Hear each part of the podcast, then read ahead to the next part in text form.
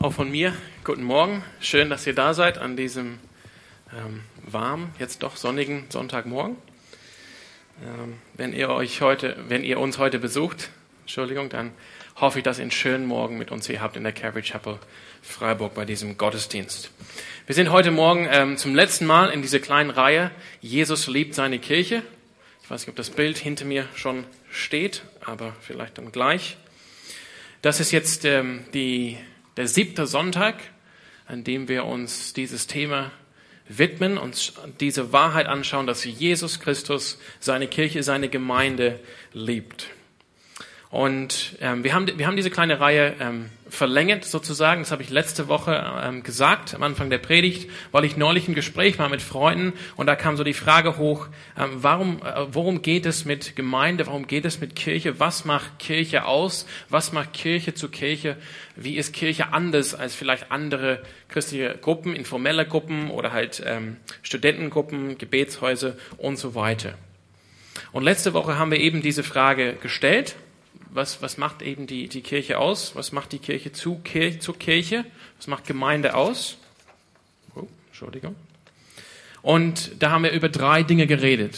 Erstens über das Ziel von Kirche als letztendlich äh, globaler als jetzt nur, also wie, wie eine, sag ich mal, eine Studentengruppe beschränkt sich eher auf Studenten, eine, ein Ehedienst beschränkt sich auf Ehe und so weiter. Also einfach für, für uns als Kirche, wir sind alle, das habe ich gesagt, wir alle hier wo wir hier sind, sind für alle hier.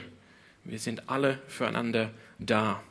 Dann haben wir geschaut, dass Jesus bestimmte Zeichen seine Kirche, seine Gemeinde gegeben hat, eben Taufe und Abendmahl. Taufe und Abendmahl als Taufe als der, der, der Weg in die Gemeinschaft, sichtbare Weg in die Gemeinschaft, vor der Gemeinschaft, dass diese Person getauft wird auf den Namen des Vaters, Sohnes und Heiligen Geistes und aufgenommen wird in die Gemeinschaft und das Abendmahl, dass wir gemeinsam miteinander diese Gemeinschaft feiern, dass wir dabei sind, dass wir zu Jesus gehören, dass wir mit ihm gehen, dass wir ihm nachfolgen. Und dann haben wir uns angeschaut, die Autorität, die Jesus seine Gemeinde insgesamt gegeben hat. Die Autorität, die anders ist sage ich mal, oder Stärke ist als Autorität, die vielleicht, wie es, wie es vielleicht gibt in anderen christlichen Gruppen. Genau, das war letzte Woche. Ihr könnt euch das auch anhören. Es steht im Internet.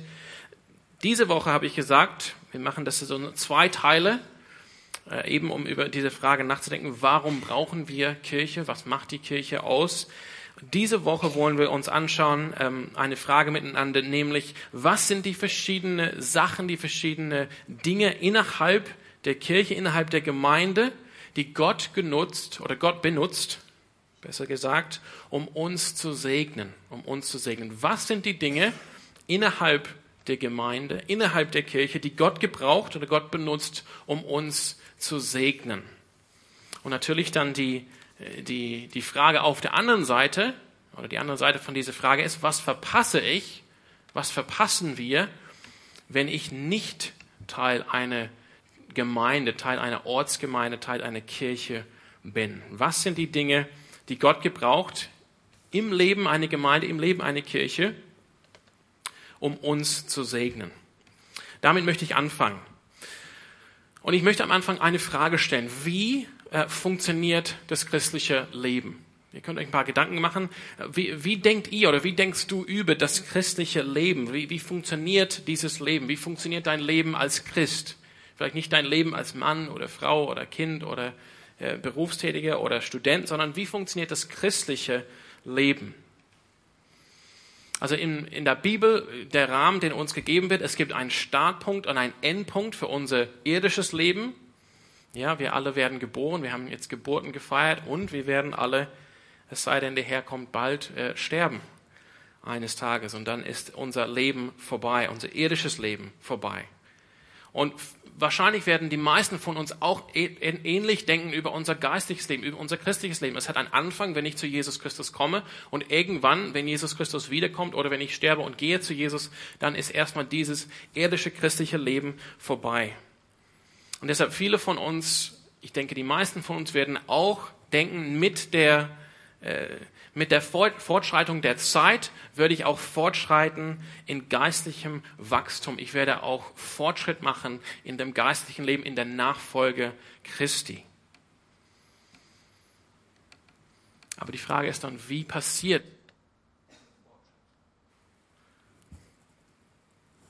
Bin ich noch dabei? Ja. Wie passiert dieser Fortschritt im christlichen Leben? Wie wachsen wir im Glauben? Wie wachsen wir in unsere Nachfolge von Jesus Christus? Und ich denke, wenn wir jetzt das Neue Testament insgesamt nehmen, ähm, können, wir, können wir schauen oder können wir sehen, dass Gott uns Gnade schenkt für, zur Veränderung. Wir haben heute Morgen von einem Durchbruch gesprochen. Alex am Anfang des Gottesdienstes hat davon ähm, gesprochen. Das ist letztendlich durch die Gnade Gottes. Das ist ein Beispiel. Gott schenkt uns Gnade, dass wir uns verändern können, dass wir wachsen können im Glauben, dass wir reife werden. Und das schenkt er durch ähm, geistliche Mittel, aber Mittel, die halt Teil unseres Alltages sind.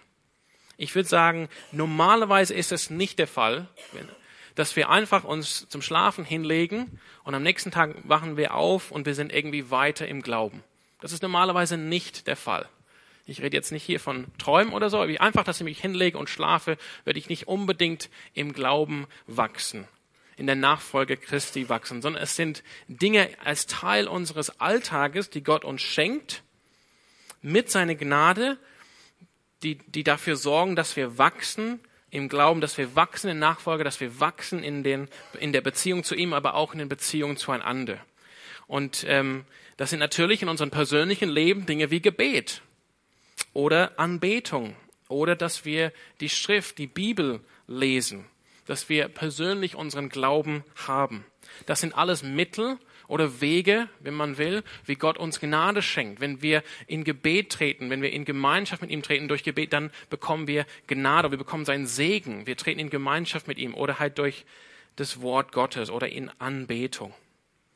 Aber wir schauen uns die Frage heute Morgen an im Rahmen der Gemeinde, der Kirche, denn es geht heute Morgen darum, dass Jesus seine Kirche liebt.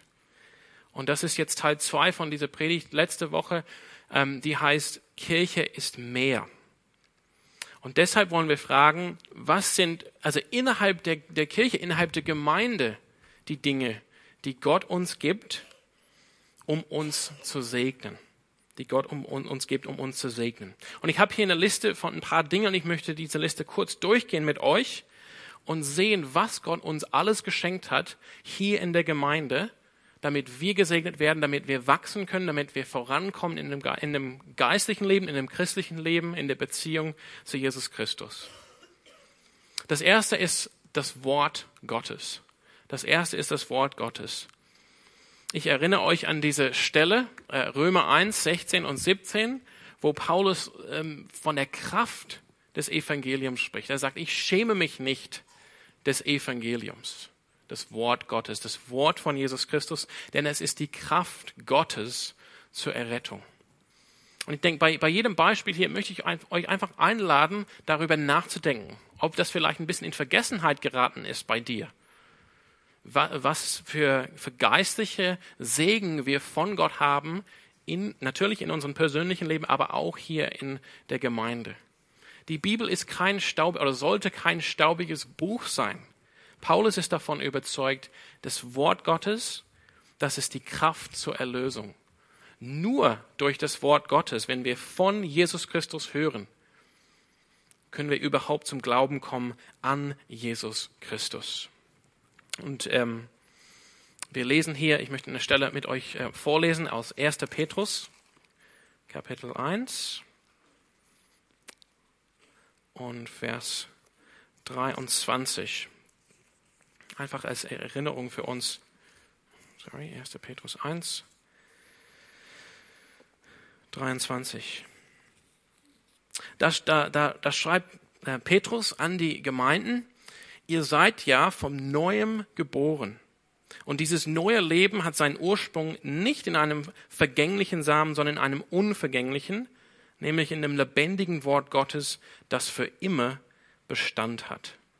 Also das ist die Kraft, vom Wort Gottes. Sie schenkt neues Leben. Durch den Heiligen Geist wird neues Leben geschenkt durch dieses Wort. Wir kennen viele, viele Stellen, die davon sprechen, von dem Wort Gottes, von der Macht des Wortes Gottes. In Hebräer wird das Wort Gottes verglichen mit einem zweischneidigen Schwert und so weiter. Aber die, die Frage ist, was bedeutet, für uns als, was bedeutet das für uns als Gemeinde? Wenn man jetzt in der, in der Bibel zurückschaut, ins Alte Testament, in der Zeit von, von Israel, man sieht, dass Gott immer sein ganzes Volk zusammengerufen hat, um zu seinem Volk zu sprechen. Oder wenn er einen Propheten ausgesucht hat, dann sandte er diesen Propheten zu dem Versammelten, zu dem ganzen Volk, um das Wort Gottes zu hören.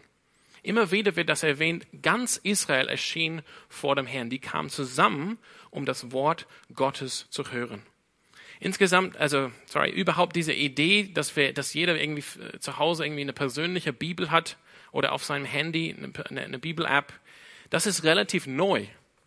Und es ist nichts Verkehrtes daran, überhaupt nicht. Ich meine, solange wir irgendwie in der App lesen und zu Hause irgendwie die Bibel lesen und es nicht einfach zu einem staubigen Buch wird zu Hause bei uns, dann ist das gar nicht verkehrt. Aber es gibt etwas, was wir sagen können, also eine, eine Bedeutung, eine Wichtigkeit, wenn wir gemeinsam das Wort Gottes hören und wenn wir gemeinsam das Wort Gottes ähm, lesen. Das ist, wie es schon immer war schon immer war beim Volk Gottes. Das Volk kam zusammen, um von Gott zu hören, eine Botschaft für das ganze Volk. Wir sehen das im Neuen Testament, im Kolosserbrief zum Beispiel, einfach ein kleines Beispiel, dass Paulus sagt, wenn ihr diesen Brief bekommt, der Brief soll vorgelesen werden vor der ganzen Gemeinde. Es gilt hier für jeden. Und wenn ihr den Brief vorgelesen habt in der Gemeinde, schaut, dass er auch den Brief bekommt aus Laodicea. Den sollt ihr auch vorlesen.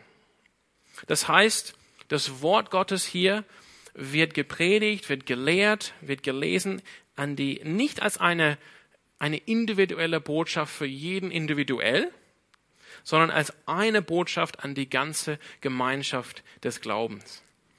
Wir haben heute Morgen von Armin ein Wort gehört. Ich nehme dieses Wort an, für mich persönlich, klar.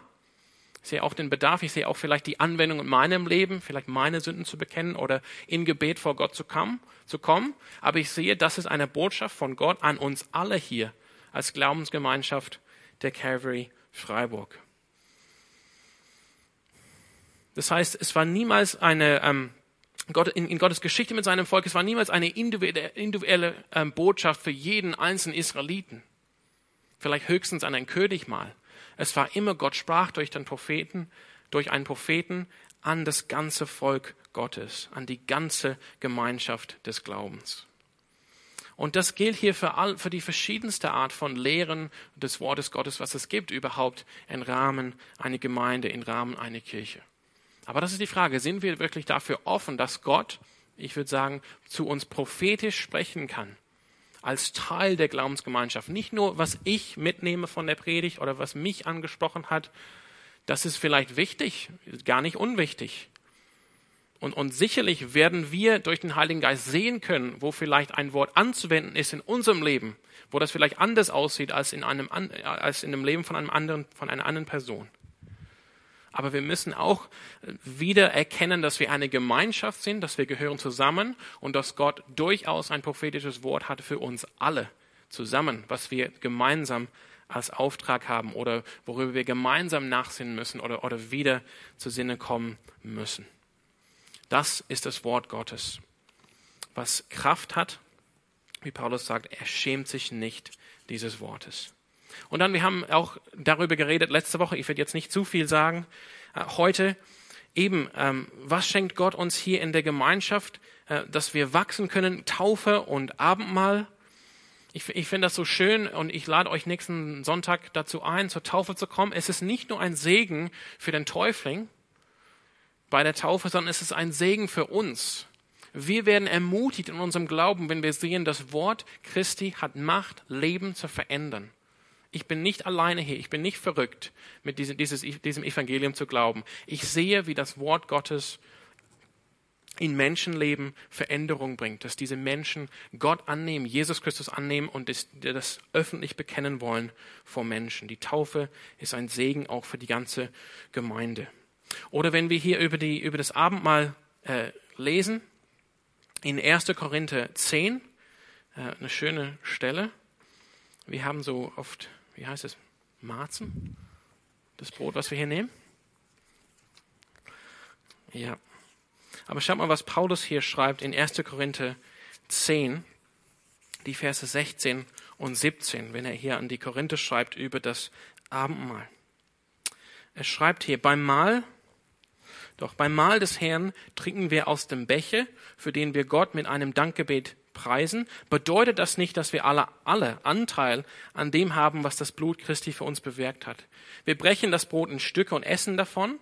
Bedeutet das nicht, dass wir alle Anteil an dem haben, was Christus durch die Hingabe seines Leibes in den Tod für uns getan hat. Es ist ein Brot, und weil wir alle von diesem einen Brot essen, sind wir alle, wie viele und wie unterschiedlich wir auch sein mögen, ein Leib.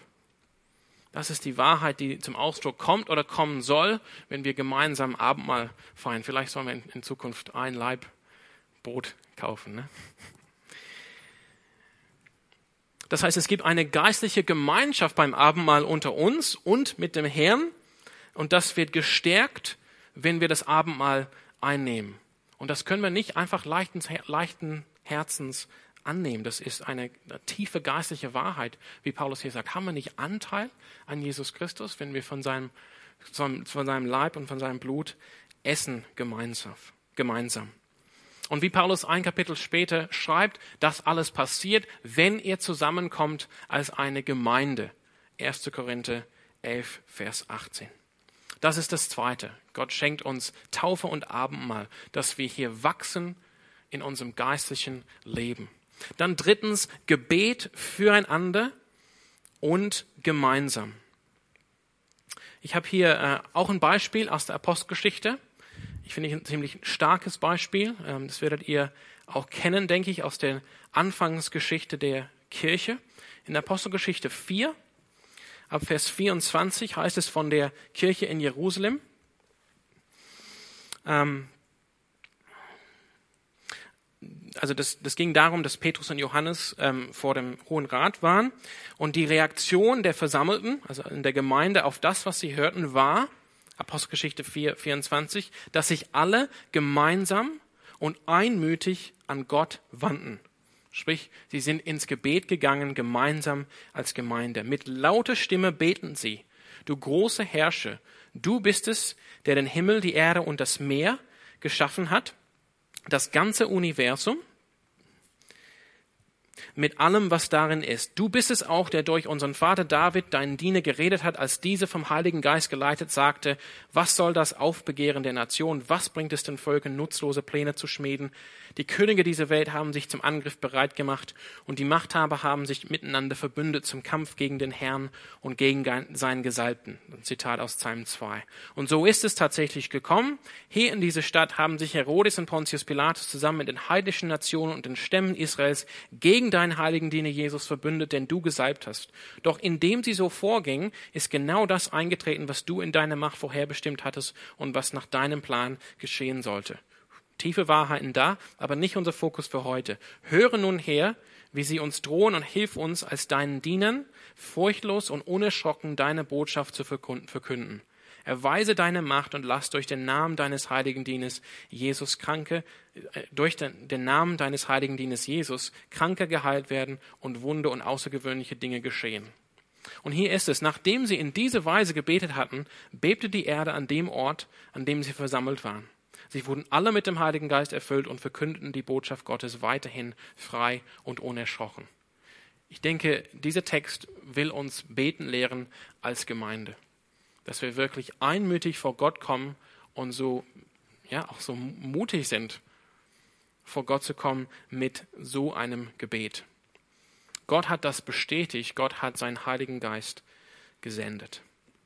Das heißt, ähm, wenn wir wachsen wollen hier in Gemeinschaft in der Gemeinde, dann wird es sichtbar werden, dass wir mehr und mehr und immer öfters füreinander beten innerhalb dieser Gemeinschaft der Kirche. Und dann können wir erwarten, wir können erwarten, dass Gott uns dann geistlich segnet, wenn wir uns aufmachen für das gemeinsame Gebet, vereint als eine Gemeinschaft des Glaubens, als eine Gemeinde, und wenn wir uns aufmachen, füreinander zu beten. Nicht nur für die, die wir gut kennen, auch für die, die wir nicht so gut kennen. Viertens, Anbetung. Anbetung. Ich meine, ich will auch nicht hier zu viele Worte verlieren, die, die, die Zeit ähm, verläuft so schnell. Aber man sieht es auch in der Geschichte von Gottes Volk, Gott ruft sein Volk zusammen, nicht nur von seinem Wort zu hören, nicht nur seine Botschaft für das ganze Volk zu hören, sondern dass sie gemeinsam vor ihm, an, vor ihm treten in Anbetung. Und im Alten Testament gibt er ähm, in, in, den, in den Büchern Mose gibt er die Weise an, wie das Volk ihn anzubeten hat. Und das heißt immer zusammen, nicht irgendwie verstreut im ganzen Land, sondern zusammen im Tempel oder zusammen vor der Stiftshütte, vor dem Heiligtum soll das Volk erscheinen. Das heißt, Anbetung zu Hause oder ist, ist überhaupt nicht verkehrt, auch nicht, also wie auch Bibellesen zu Hause überhaupt nicht verkehrt ist. Aber es kann nicht das Gebet, zu, uh, sorry, die, die Anbetung gemeinsam ersetzen. Es heißt doch in der Schrift, der Herr wohnt in der Anbetung oder in dem Lob seines Volkes. Und der Herr segnet uns und er stärkt unseren Glauben, wenn wir gemeinsam Gott anbeten. Der Fabian hat es vorhin gesagt in dem Bericht von einem Unlimited Camp, wie eine, was für eine tolle Erfahrung das war mit 1700 Ranger, oder? 1300. Ich habe ich hab die Engel mitgezählt. Ne? Mit 1300 Ranger Gott anzubeten. Gott anzubeten. Das stärkt auch unseren Glauben. Fünftens, Geistesgaben. Ich finde das hier so wichtig, so ein wichtiger Punkt. Ich möchte euch einfach hier drei Versen vorlesen, dass wir einfach hier ein bisschen Kontext haben für die, für die Geistesgaben. Hört einfach genau zu, was äh, Petrus und Paulus hier schreiben. Wir sind wieder hier im ersten Petrusbrief, Kapitel 4 und Vers 10. Da schreibt Petrus, jeder soll den anderen mit der Gabe dienen, die er von Gott bekommen hat. Wenn ihr das tut, erweist er euch als gute Verwalter der Gnade, die Gott uns in so vielfältiger Weise schenkt. Also jeder soll den anderen mit der Gabe dienen, die er von Gott bekommen hat. Und es geht darum, diese Gnade ähm, zu verwalten. Das ist die Gnade, von der ich rede. Die Gnade, die Gott uns schenkt hier in der Gemeinde durch diese vielfältige Art und Weise. Und dann möchte ich 1. Korinther von Paulus und Kap, äh, Kapitel 12 und Vers 7. Da schreibt Paulus ganz am Anfang, der Kapitel, wo es um die Gaben des Heiligen Geistes geht, schreibt Petru, äh, Paulus folgende Worte. 1. Korinther 12, Vers 7. Bei jedem zeigt sich das Wirken des Geistes auf eine andere Weise. Aber immer geht es um den Nutzen der ganzen Gemeinde. Aber immer geht es um den Nutzen der ganzen Gemeinde. Und letztens Epheser 4, 11. Moment, muss die Stelle kurz finden.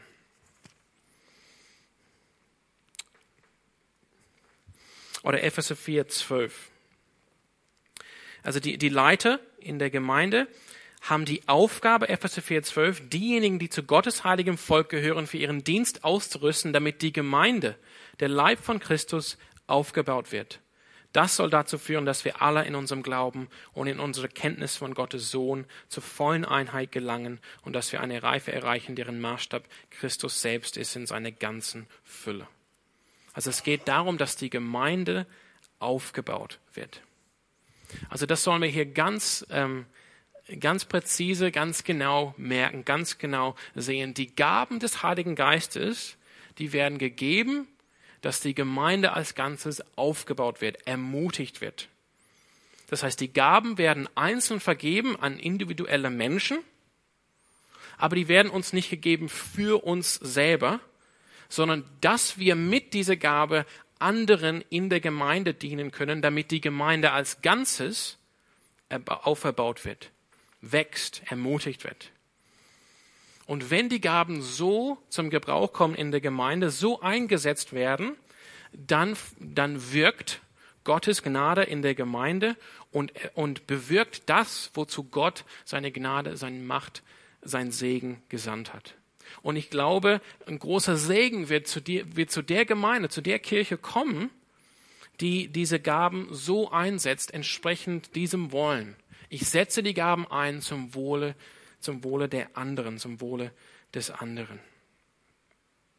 Und das ist, ähm, ist es interessant. Gott hat hier einen Weg ausgewählt, um, um, um uns Segen zu bringen, um uns auch in die geistliche Reife zu bringen, dass wir, dass, aber dieser Weg, den er, den er ähm, auserwählt hat, bedeutet, dass wir das nicht selber erreichen können. Wir können das nicht alleine schaffen. Ich kann nicht einfach mich irgendwo versetzen in einem Turm oder vielleicht in einer Kapelle oder in der Wüste, vielleicht mit ein paar Büchern und einem Stift und Papier, keine Ahnung, und nur beten und nur lesen und dabei mich geistlich reif machen. Das funktioniert nicht, sondern, und das ist vielleicht für manche von uns frustrierend, wir sind auf anderen angewiesen. Gott nutzt die Gaben seines Heiligen Geistes in anderen Menschen, um uns zur Reife, um uns, ähm, genau, zur Reife zu bringen, um uns zu segnen. Das heißt, wir sollen die Christen nicht als unbedingt geistlich betrachten, die ständig die Gemeinschaft der Ortsgemeinde vernachlässigen und nicht da sind. Also irgendwelche Gurus draußen in der Wüste würde ich jetzt nicht als besonders geistlich betrachten, denn sie haben keinen Anteil an diesem, an diesem einander dienen durch die Gaben des Heiligen Geistes, die Gott seine Gemeinde schenkt. Es ist klar hier von Petrus, Paul, also Paulus schreibt an die Gemeinde in Ephesus, an die Gemeinde in Korinth. Petrus schreibt an die Gemeinden, die zerstreut sind in Kleinasien, also heutige Türkei. Dass das, was Petrus und Paulus schreiben, das geht, der Kontext, wo das hineingeschrieben wird, ist die Gemeinde, ist die Kirche. Und ich denke, viele von uns ähm, denken über Geistesgaben oder Gaben des Heiligen Geistes, dass sie irgendwie statisch sind. Das heißt, vielleicht wenn ich zum Glauben komme, bekomme ich eine Gabe oder zwei Gaben, je nachdem. Und diese sind irgendwie meine Gaben, die habe ich. Und das ist sicherlich auch nicht falsch. Wir, wir sehen, wie, wie der Heilige Geist wirkt in einem Menschen beständig mit der Eingabe über viele Jahre. Aber ich glaube, wir verpassen oft ähm, eine dynamische Sicht von den Geistesgaben oder ein, eine Sicht ähm, von Momenten.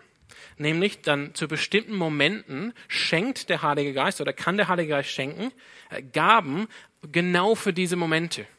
Genau für diese Momente.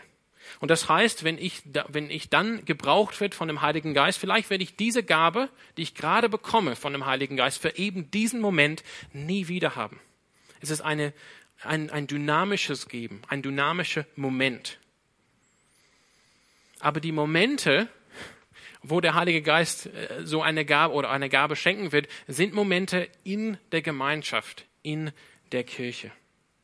Das heißt, wenn wir uns trennen, wenn wir uns fernhalten von der Kirche, von der Ortsgemeinde, dann schneiden wir uns ab von Momenten, wo der Heilige Geist vielleicht durch uns, indem er uns eine Gabe schenkt, in einem Moment, nur für den Moment, was bewirken will. Und das wäre schade. Genau. Sechstens, also wir hatten jetzt Wort Gottes, dann hatten wir Taufe und Abendmahl, dann hatten wir Gebet, Anbetung oder ja und jetzt Geistesgaben und jetzt Gemeinschaft. Und wir haben auch während dieser Reihe Jesus liebt seine Kirche immer wieder über Gemeinschaft geredet, auch über Hebräer 24, dass wir das nicht vernachlässigen sollen, immer äh, mit, also dass wir uns miteinander treffen, weil wir eben eine Verantwortung füreinander haben. Wenn ich nicht komme, dann vernachlässige ich meine Verantwortung euch gegenüber. Oder Apostelgeschichte 2, 24, am Anfang, die beharrten in der Lehre der Apostel in der Gemeinschaft, im Gebet und im Brechen des Brotes. In Gemeinschaft, so erfüllen wir Jesu Gebot an uns, dass wir einander lieben. Dass wir die, dass wir die Lasten des anderen tragen. Wir müssen Gemeinschaft haben. Wir müssen zusammen sein. Und das, der Schlüssel ist, vielleicht was die Kirche dann ausmacht, ist an dieser Stelle, dass es geht hier nicht darum, nur die Menschen zu lieben, die in unserem Alter sind oder in unserer Lebensphase. Sag ich mal, dass ich nur diesen Auftrag habe für die anderen Studenten oder nur diesen Auftrag habe für die anderen, keine Ahnung, Berufstätigen sondern Gott will uns alle brauchen als Instrumente für, die, für, den, für die Ermutigung von allen anderen hier in der Gemeinde. Ich bin nicht nur berufen, ich als Student nur die anderen Studenten zu lieben, weil das ist vielleicht einfacher, sondern ich bin berufen, hier alle zu lieben. Alle Nachfolge Jesu. Das ist Gemeinschaft. Die Lasten von allen hier irgendwie mitzutragen, so Gott, so Gott mich da leitet. Und deshalb, das ist wirklich eine Frage, die wir uns stellen müssen. Sind wir da bereit? Sind wir offen dafür? Wollen wir das? Wollen wir so eine Gemeinschaft in diese Gemeinde haben? Wollen wir das? Dass wir nicht nur, sage ich mal, in unseren, äh, in unseren Gruppen abhängen nach dem Gottesdienst, sondern dass wir wirklich aufeinander zugehen, voneinander lernen, uns gebrauchen lassen von Gott durch seinen Heiligen Geist und uns ansprechen lassen von anderen mit der Erwartung, mit, dass wir davon ausgehen, hier will Gott in mein Leben einsprechen. Es gibt andere ähm, Mittel, aber unsere Zeit für heute, Morgen, für heute Morgen ist aus. Ich möchte einfach abschließen ähm, hier mit, ähm, mit der anderen Frage. Was verpassen wir, wenn wir nicht Teil einer Ortsgemeinde sind, nicht Teil einer Ortskirche? Ich glaube, es ist ganz einfach. Wenn das jetzt, was ich euch gesagt habe, das Wort Gottes an die ganze Gemeinschaft, Taufe und Abendmahl in der Gemeinschaft als Zeichen der Verbundenheit miteinander und mit Jesus Christus. Gebet füreinander und miteinander. Gemeinsame Anbetung. Dass wir die, die Gaben des Heiligen Geistes einsetzen für den anderen, für die andere, die Gott uns schenkt. Dass wir Gemeinschaft miteinander haben. Dass wir wirklich einander lieben. Das sind die Dinge, die wir dann verpassen, wenn wir uns fernhalten von einer Ortsgemeinde, fernhalten von einer Kirche. Gott gebraucht diese Dinge, um uns zu segnen. Das heißt, wenn wir uns fernhalten, verpassen wir all diese Dinge. Sicher in ihrer Fülle, also klar, ich habe gesagt, ja, in anderen Gruppen ja, kann man auch die Bibel lesen und so weiter. Aber in ihrer Fülle schenkt Gott diese Dinge. Ich hoffe, es ist klar aus dem Kontext des Neuen Testamentes in die Gemeinde.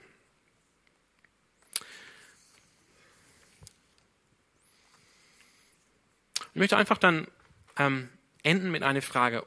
Na und? Ich habe hier auf Englisch so what? Na und? Was bedeutet das für uns hier in Calvary Freiburg? Dass wir jetzt gesehen haben, Epheser 5, Jesus liebt seine Gemeinde. Dass wir gesehen haben, Matthäus 16, Vers 18, ähm, doch, doch, Matthäus 16, Vers 18, dass die Gemeinde, die Kirche, das ist ähm, der Weg, durch den Jesus die Welt erreichen will mit seinem Evangelium. Dass wir jetzt gesehen haben, dass wir die Gemeinde brauchen, die Kirche brauchen, um uns zu wachsen in der Gemeinschaft und damit wir ähm, bekräftigt werden durch seine Gnade und durch den Heiligen Geist.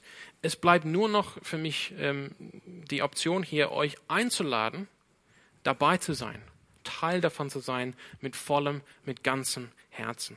Es ist natürlich ein Abenteuer. Es ist auf keinen Fall jetzt immer leicht.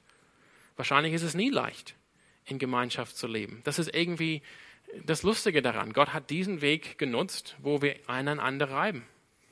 Und aneinander reiben ist nicht immer angenehm. Aber am Ende werden wir erkennen, dadurch und durch, diesen, durch diese Mittel hat Gott uns reif gemacht im Glauben, hat Gott uns Christus ähnlich gemacht. Unser Erlöser Jesus hat uns gezeigt, es ist der Weg des Leidens, der zum größten Triumph führt. Es ist der Weg des Leidens, der zum größten Triumph führt. Aber ich will nicht alles schlecht reden. Es ist auch wunderschön, in Gemeinschaft zu sein, in Gemeinde zu sein. Es ist das vollste christliche Leben. Und deshalb meine Einladung an euch, sei einfach ein Teil davon. Sei Teil dieser Gemeinschaft der Kirche und werde gebraucht von Gott darin. Amen.